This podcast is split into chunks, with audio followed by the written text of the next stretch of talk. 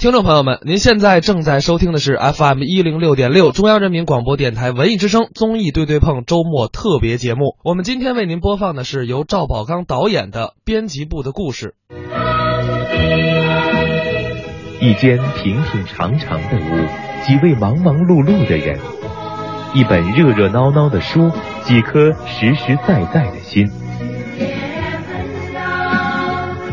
请听电视连续剧《编辑部的故事》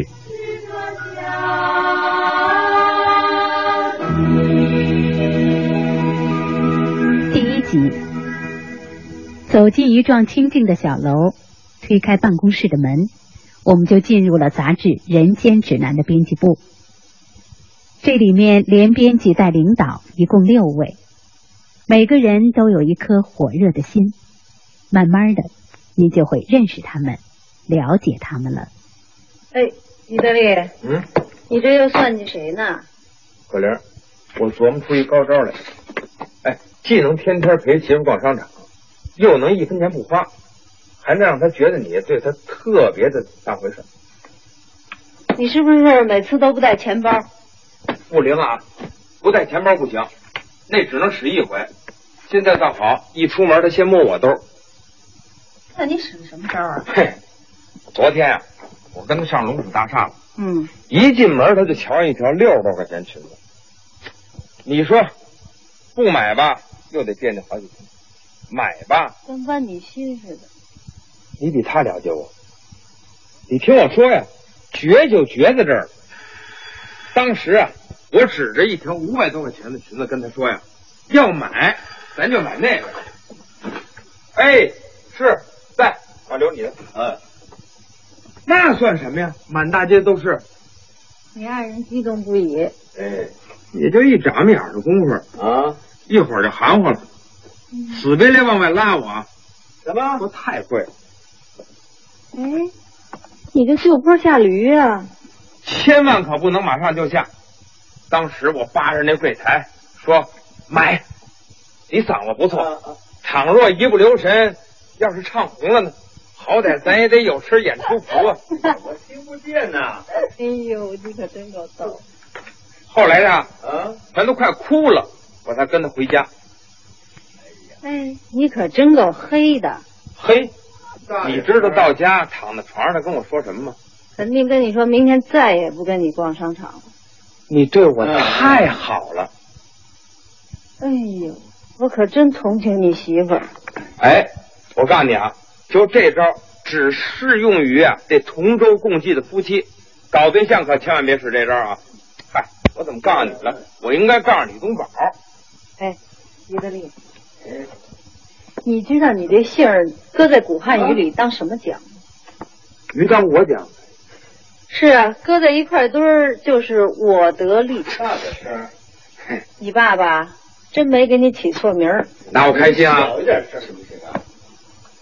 哎，哎，我是《人间指南》编辑部的刘书友啊。哎，对对对对，哎呦，那您太客气了，就叫我小刘吧。嘿嘿，哎，当然是小刘，我比您也大不了多少。老刘，嗯，你干嘛跟谁都低三下四的？哎，这文明礼貌得掌握个分寸感。他是老王，王林，我跟他约了一篇稿子。那孩子还比我岁数大呢。你要这样名，我也管你叫小刘。你懂什么呀？哎哎哎呦，我不是说您，我哪能是说您呢？哎，我是想问问那篇稿子怎么样了？哎，哎呦，这个字数多了少了都不行。哎，我说了不算。哎呦，那可就难了。哎，那好，那好，那回头再说吧。好。好好好，再见啊！哎呦，真要命！按说这写小说的凑个字数应该不算难的。老刘，咱没必要那么死性，有话则长，无话则短。凑字数的文章谁看呢？再说也没法写啊。没法写，你看看我组的稿都是这样。工作嘛。就应该有责任心，不然的话，要咱们当编辑的干什么呀？你们年轻人呐，要好好向老同志学习，将来还靠你们接革命的班呢。是是是，我这不正琢磨着怎么介绍服装款式吗？这还要琢磨？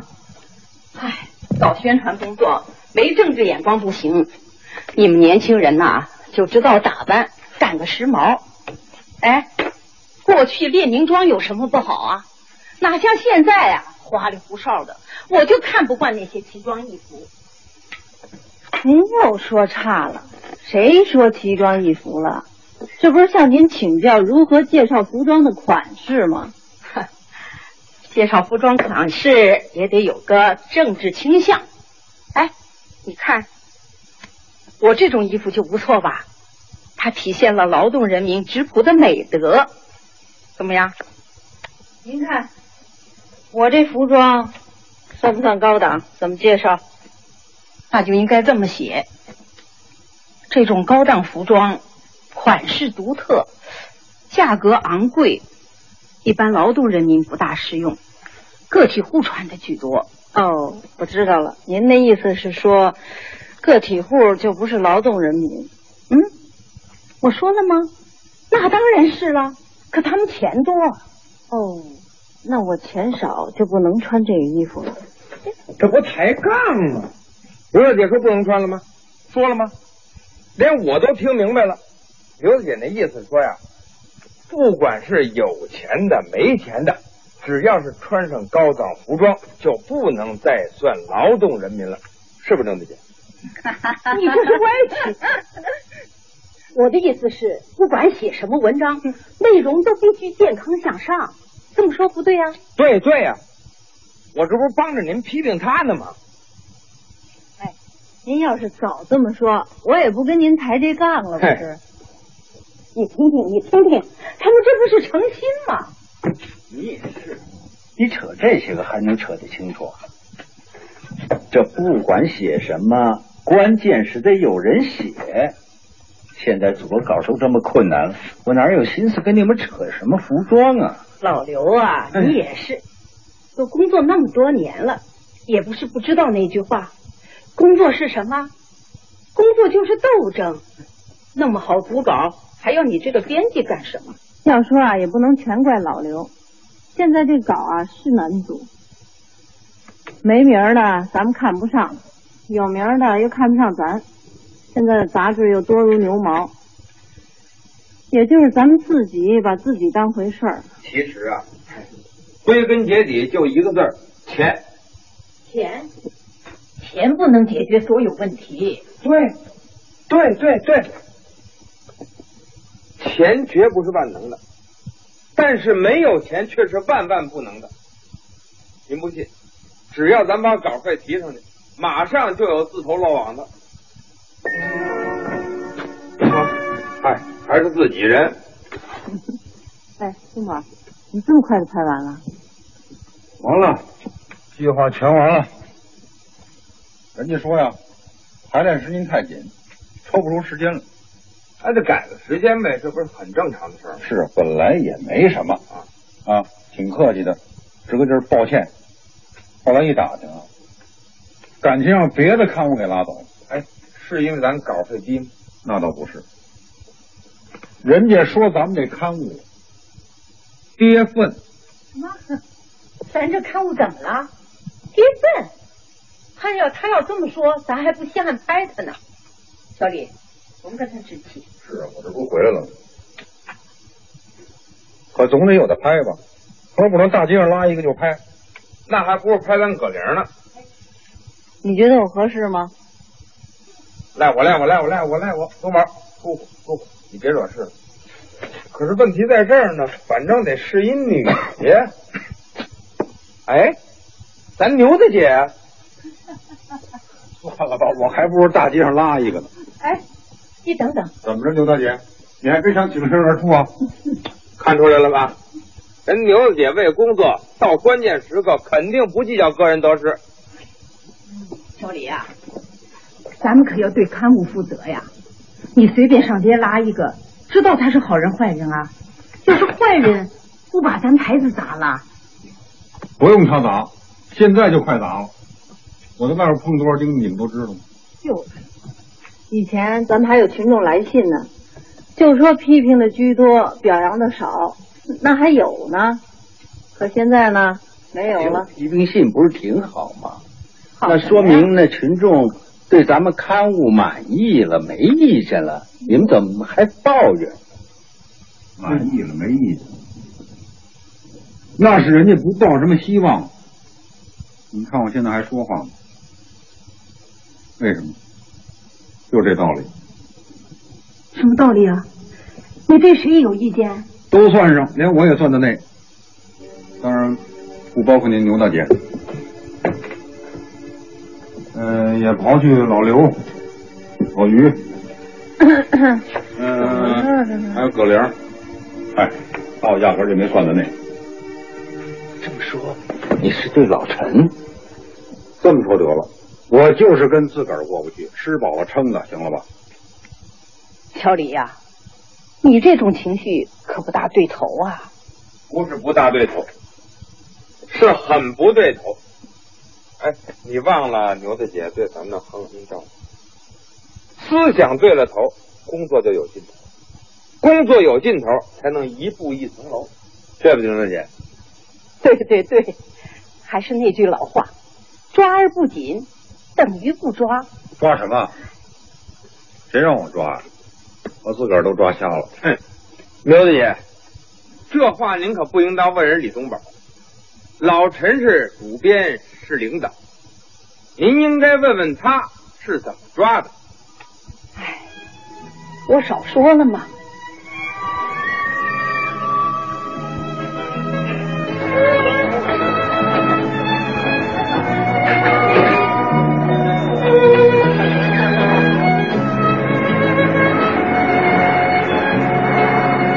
有人间指南吗？这期的没有，头两期的要吗？刚出来就卖完了。哎，看来还挺抢手的。哪儿啊？这期的人根本就没敢进，打住了好几期了。看到没有？没人买，降价也没人要。您要喜欢，能看上给俩钱给您。多少钱呢？你给我吧，我要了。一共十一本，能看给多少钱吧？两毛钱一本行不？行，全归您了。就是两块了。哎，得，两块就两块。走了，回来。老姐姐，老姐姐，哎，你等等，你等等。哎，你这是打听哪儿了？啊这一带要全门清。不，呃，我是想问问，呃，您经常买《人间指南》吗？这本书不能买呀，也是不健康的。不不不，这是提倡的。哦，我就是想知道知道，那儿有那么多杂志，您怎么单单买《人间指南》呢？哦，是这么回事儿啊！我还以为打眼了呢。我也参加了这一代的联访。哦，哎，可我没听说过要取替《人间指南》这本书啊。那您说一说，您为什么这么喜欢《人间指南》呢？什么喜欢不喜欢的？我不识字。那您便宜呀、我给我小虎子买了包书皮儿用的。虎子，走吧，给爷爷再见。爷爷再见。嗯。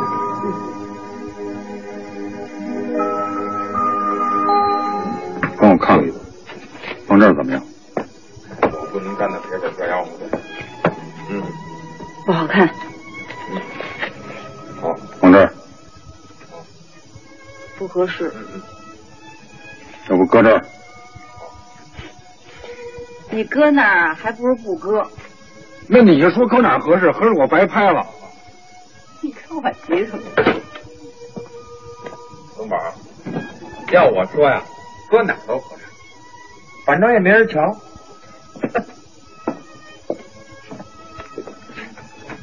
也是，明知道没人看吧，咱还在这瞎忙活什么呀？这哎，老陈说工作还是要做好，即使咱们停刊了，也得站好最后一班岗。谁说要停刊？不可能！你说在这待着有意思？你什么意思？俗话说，人往高处走，水往低处流。干嘛非在《人间指南》这棵树上吊死？咱也没卖你。你是想离开这儿？别擦！我想听听你合计合计，摸摸自己心思。老陈他能同意吗？先找好落脚地。我要不是冲着咱编辑部有你这么一贴心人，我早调走了，用不着等到现在。其实啊，我也早就想调走了，原因很多。除了咱们这刊物办的死气沉沉以外，还有一个更重要的原因，就是我在这个编辑部里找不到一个志同道合、情趣相投的同事。哎呀，我呢，不算你最烦的吧？你都要走了，我别给你添堵了。实话实说。我最烦的其实就是你。小玲，哎，电话。哎，谢谢。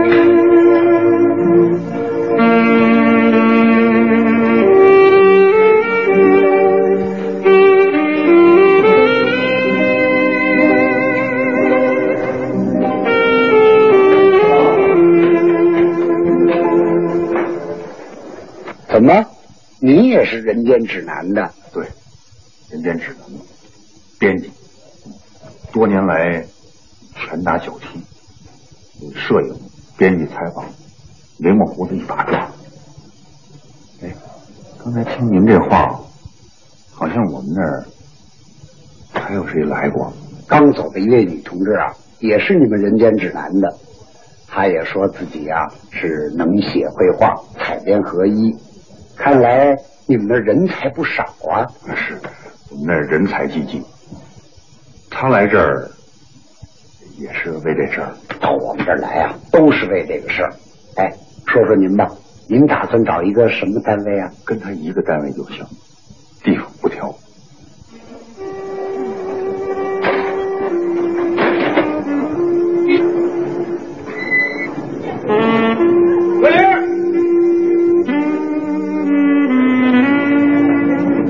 上这儿来了？嗯，我在这儿搞个采访。采访？嘿，别跟我打马虎眼了。想拍片我就走，把这烂摊子甩给我们，不太合适。那你来这儿干嘛来了？嘿嘿。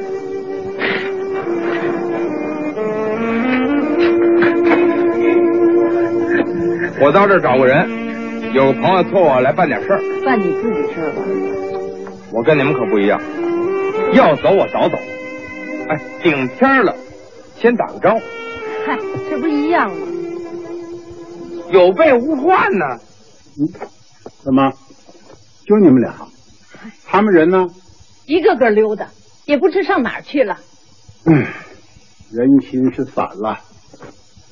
我提醒你多少次了，对年轻人不管不行。关键时刻就看出老同志比他们觉悟高了吧？老陈呐、你身体不好，急也没用，工作啊耽误不了，有我们呢。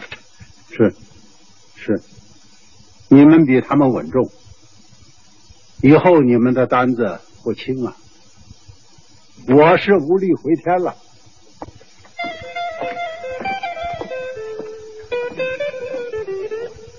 让他自己来一趟吧。什么？啊？哎哎，好好好，那我记一下啊。哎，叫什么？叫于德利。再见。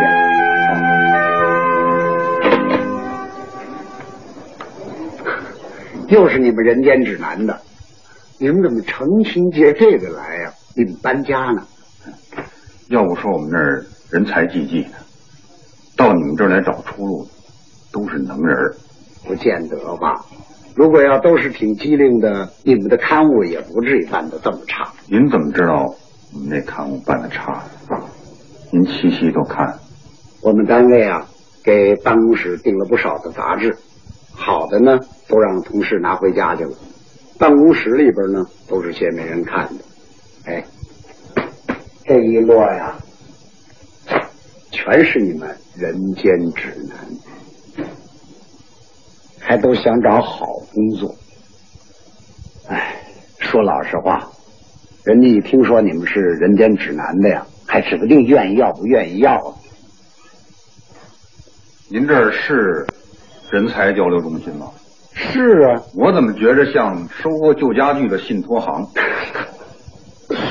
别说气话了，我劝你啊，还是多在自己的身上找找问题。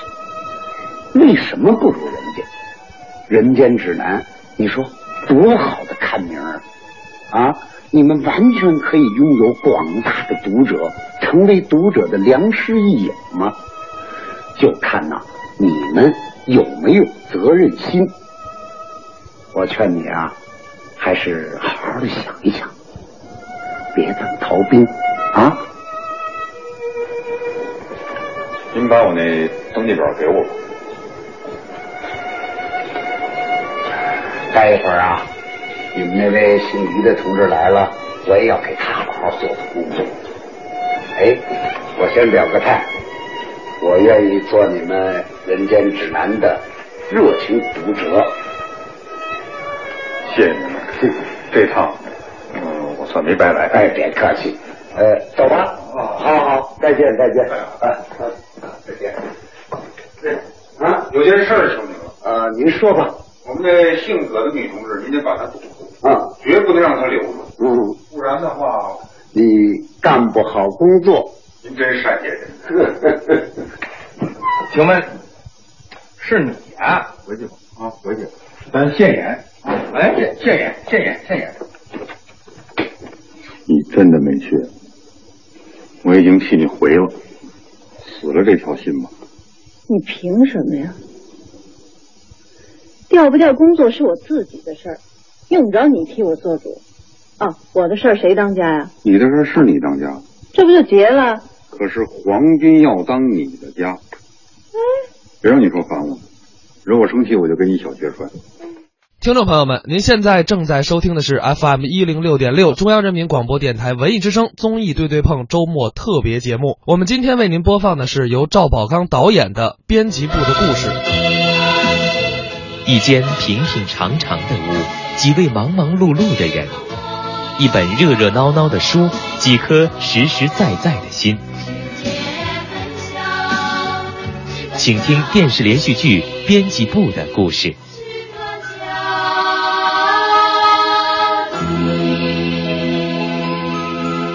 第二集，《人间指南》杂志由于不受读者欢迎，所以销量特别差。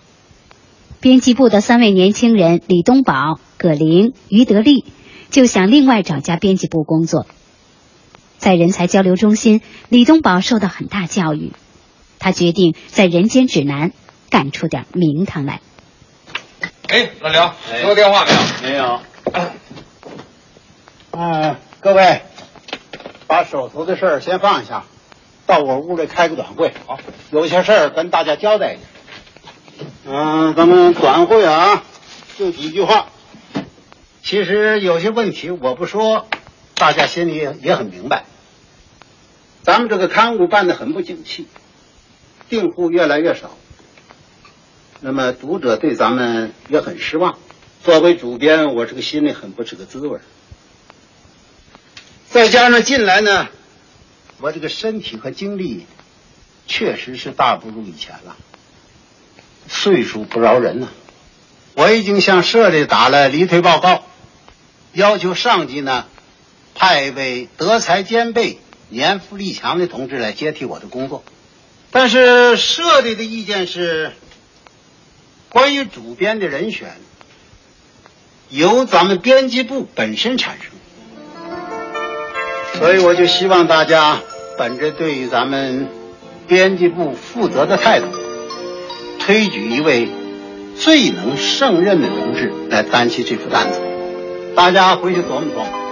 别琢磨了，老陈，咱今儿就选吧。这都到下班时间了，明天再说吧。哎，您有事您先走。哎，咱今儿赶紧选出来不就得了吗？这又不难。别去了，还是明儿吧。回去认真想想，你别辜负了领导对咱们的信任。好，好，散会了。哎，老陈啊，您把钥匙给我留下，我在您这屋打几个电话。那外间办公室不是有电话吗？这不是程控的吗？那拨盘的不没有这这好使。哎，别忘了锁门。哎，好，您放心。哎，老陈，您这报告真批下来，我准备把这屋改成会客室。您要在家里待着闷得慌，您就这儿待着。我告诉您，您永远是咱编辑部最受欢迎的那客人啊！哎哎，电视台，好好广告部啊！哎，我于德利，早点回去吧，时间不早了。没事儿，我们老头离休之后啊，学会买菜做饭了，用不着我下班急着往家奔命了。哎，夕阳无限好，只是近黄昏喽。我跟您一路。那走。老陈呐、刚才听了您说的那个事儿，嗯，这心里还挺不舒服的。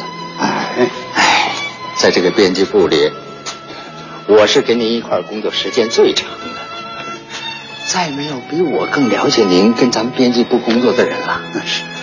哎，您不能走，这儿没有您坐镇呐、那刊物会要垮掉的。你看，年轻人没有经验，急功近利，搞不好会出乱子。老牛呢，又是个女同志，这思想啊有点僵化，对上边的政策不能灵活掌握。哎，老陈呐，嗯，依我看，这个新主编的产生可不能太民主了，大主意得您拿。哎，当然了，上策是您暂时先不要退下来。可也是，您现在这身体又……我说老刘啊，哎，这是大势所趋，我们早晚都得退下来。你是个老同志了，往后啊得给青年们多出点点子，多把把关呢、啊！一定一定。刘叔友这个人吧，我可是太了解他的弱点了。政治上容易随波逐流，工作上呢又缺乏献身精神。那当主编是要敢于负责任的。您甭说了，咱不选他。于德利吧，唉，这个人呐，脑子是真聪明，工作呢也是蛮有能力的。可我总觉得他满脑子装的都是钱字，根本没把心放在读者身上。我们需要的是一个具有很高的政治素质和文化修养的主编，又不是找一个生财有道的经理，是不是？喜欢钱咱不怪，咱能给他找着发挥这特长的机会。主编的差事吧，那就算了。看来这主编的人选啊，就只能在咱们三个人之间产生。嗯嗯，哎，葛玲，哎，我刚才听你说你想调走啊？得，又摘出去一个，没戏啊。葛玲，你可别误会我的意思，我是说呀，人才是国家的，又不是哪个单位的，干嘛要强迫年轻人干他们不愿干的事儿呢？应该允许人才流动嘛。您既然觉得我是个人才，咱编辑部目前又急需挖掘出这么一个人才，拯救危亡。哎，那我就别绕远了，就地施展才能吧。不走了？不走。那好，好。哎呀，葛玲啊，你来这儿工作虽然时间不长，可工作十分热情。尽管缺少经验，有时候也难免出些差错。有些想法不切实际。可是老陈对你的要求也过于苛刻了。新手嘛，应该有个锻炼过程嘛。俗话说，多年媳妇熬成婆嘛。嗨，你看，就我们这些算着经验丰富的老同志了吧？可工作常常还出现偏差呢。年轻人锻炼的时间长着呢。牛大姐是说，你要经过努力，可以当一很好的幕僚，就是说左膀右臂。哎，你误会了牛大姐的意思了。她是说啊，我在工作中啊有点失误，那是情理之中的事。人牛大姐工作大半辈子了，总避免不了偏差，你说是不是，牛大姐？上了年纪了，的确是力不从心了。嗯，牛大姐想鼓励我抓住这次锻炼人的好机会。哎，贤能不带次而举，担重担不负众望，挑大梁不畏艰辛。得，牛大姐。感谢你的鼓励。嘿，别客气了。哎呀，可玲，你大概是误会我的意思了。我是说呀，你们都很幼稚，就像那刚学走路的孩子，需要一个责任心强的保姆，甘心付出心血，领着你们学步。听听，听听，人老同志是告诉你，宦海茫茫，别不知深浅的往里跳。牛大姐是怕你失足，上了鬼子大学了，怎么好赖话都听不出来了？多危险！你要是不拽着他，非掉下去不可。你们啊，就爱嘲弄老同志的责任心，而你们恰恰就缺少这种使命感。您这是给我使激将法，其实用不着。你想想，我能看着这一老一少俩妇的人家手拉手的走向险象横生的仕途，袖手旁观吗？我是那种人吗？就算是非得有人往火坑里跳，他也轮不上你们。谁让咱是男的呢？是不是？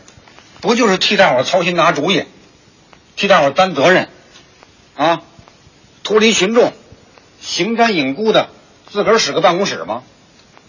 没什么了不起的，总得有人不顾个人得失堵这枪眼吧？啊，我豁出去了，大不了让人指着后脊梁说。这小子是一领导没出息，时为见臣节，事乱时忠良。哎，我说，你可想明白了？没人逼你。哼，你以为领导好当呐？哎呀，咱们的刊物面临着倒刊的危险，这么个烂摊子，没一点真才实学，可别充那大铆钉。要说烂摊子，蒋介石给咱们红色政权留下那摊子烂不烂？咱党不都照样扛过来了？人无完人这话没错吧？没错。可什么时候因为找不着完人，领导的位置就空着没人选呢？大不了换的勤点。得得得，越扯越没里边了，真是。其实我没有想把你搁外头的意思。刚才牛大姐话头太猛，眼瞅着数落完你呢，下一个奔我这儿来了。你说这事儿，甭管怎么着。当不当主编是咱俩的事儿，就是。先断了他念想再说，你先别急着走。只要咱俩吊着膀子干，这刊物肯定办的没胆。你当一把手，我当二把手，多省心的日子。心里怎么想，咱俩先通通气儿，回头别弄一误伤。其实当不当头儿，我都无所谓。我觉得陈主编这次负疚隐退。倒是一个打破陈规、发挥咱们优势、把杂志办活的好机会。我知道你比我聪明，脑子好使。如果咱俩同心同德，把平常憋在肚子里那点招全使出来，让大家伙信服，嗯，不出三期，准能把读者给拉回来。哎，如果咱俩真的占山为王。咱们这工作环境得改变一下，有点文化情趣，别像现在似的。明白。你喜欢在羊圈里唠三嗑？哎，就这么定了。嗯，定了。反正你也不在乎我当不当头，我就当一把手了。你瞅着谁不顺眼，我给他小鞋穿。你要怕我得势之后滥杀无辜，控制不了我，你干脆就和我拜天地成亲，咱俩名正言顺的开夫妻店。我说句心里话，你真不像当主编那块料，倒挺像一个滞销产品的推销员。明枪易躲，暗箭难防。跟你搭档，我就知道准得一往情深的栽在你手里。现在可知道为什么农民起义领袖当了皇上就得鱼忘权？你甭在这瞎侃好不好？咱们啊得好好琢磨琢磨，怎么单枪匹马的夺主编的印把子？没点真格的，非挨哄不可。就是这儿有一个算一个，都比犹太人精。哎，啊，等会儿啊，于德利，哎，电话。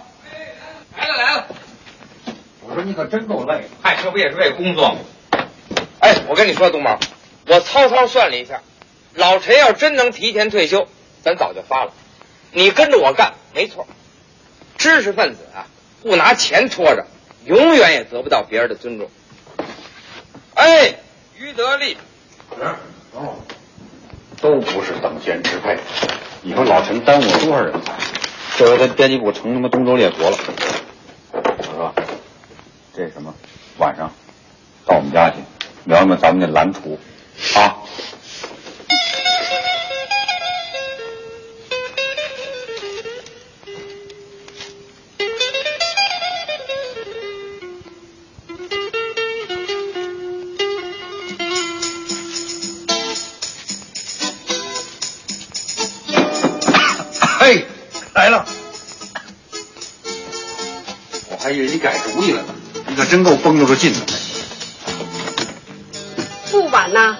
每月都是这个日子收水电费。对，我改主意，人家房管局干吗？哎，我以为是我们同事呢。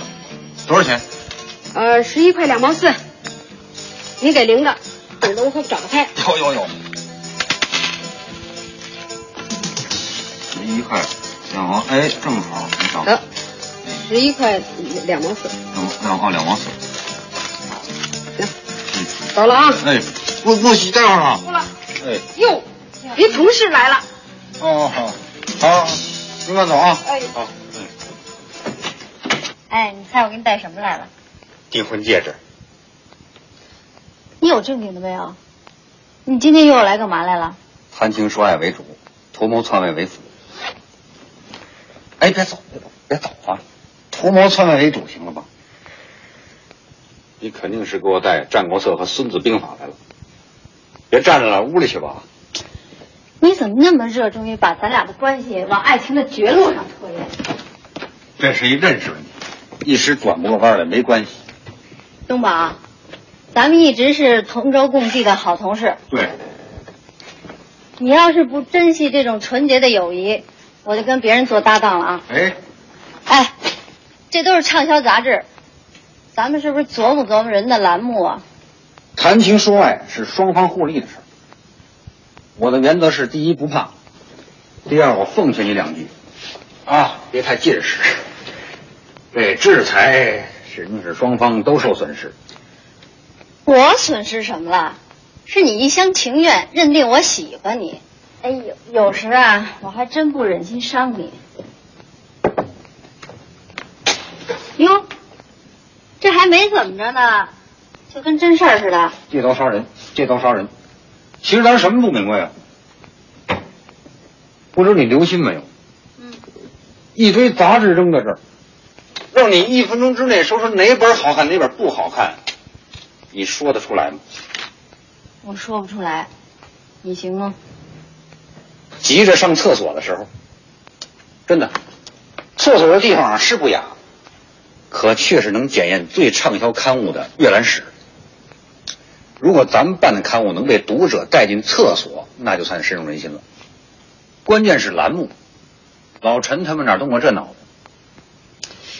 照你的意思，咱《人间指南》办刊的宗旨是在厕所里给芸芸众生指点迷津啊？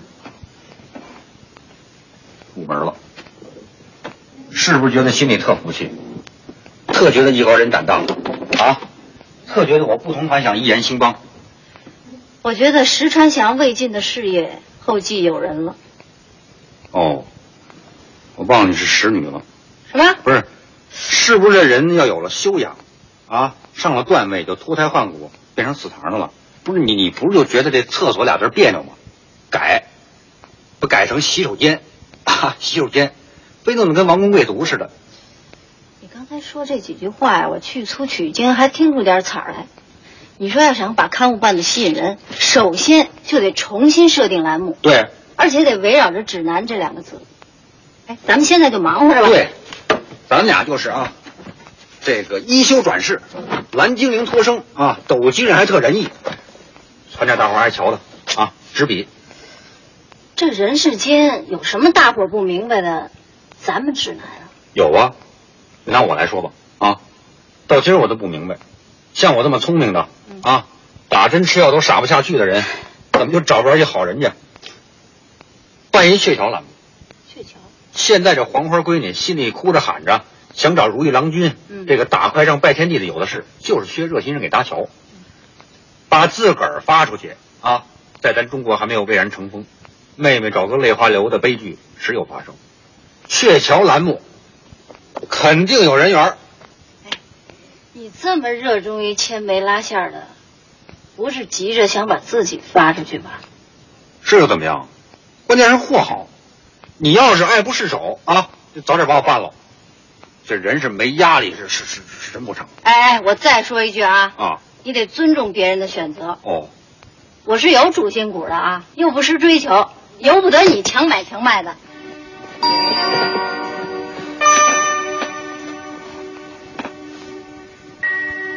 哎，对不起啊，也可能是我的追求不切实际，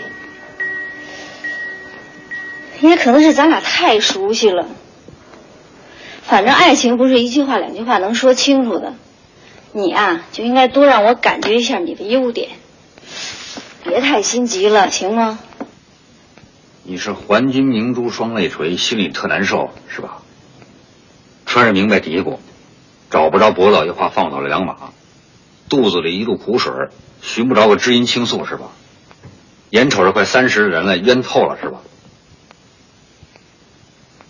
你真善解人意。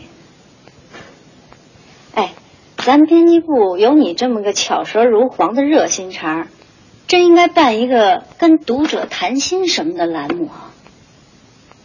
哎，这个栏目，知音大姐呀、哎，这名儿好，听着挺亲的。不爱把愁事憋在肚子里的读者，一听就能想起深潭之间的玲玲姐来，自个儿隐恨埋怨，一敏的心的替别人分忧解难，指点人生，没有毁人不倦的使命感，是绝想不出这么一个好栏目来。哎，小玲，嗯，有什么好主意你先琢磨着，我得赶紧上趟洗手间哎，你是不是特急不可待了？啊！你觉得不礼貌？那倒不是，我对你在德行方面没抱太大的奢望。你是不是也得带本杂志上厕所啊？啊，你肯定是把这宝贵的时间匀给你最宠爱的刊物吧？嗯，哎，真的，我不是跟你开玩笑。你选中的杂志啊，栏目办的一定特吸引人。哎呀，不行了，来不及了，随便拿一本吧。你拿着笔等着啊，有好栏目我告诉你。我忍辱负重啊，你也麻利点儿。刚才您听到的是电视剧《编辑部的故事》，欢迎您在十点的整点之后继续收听由小霍、盛轩为您带来的综艺《对对碰》。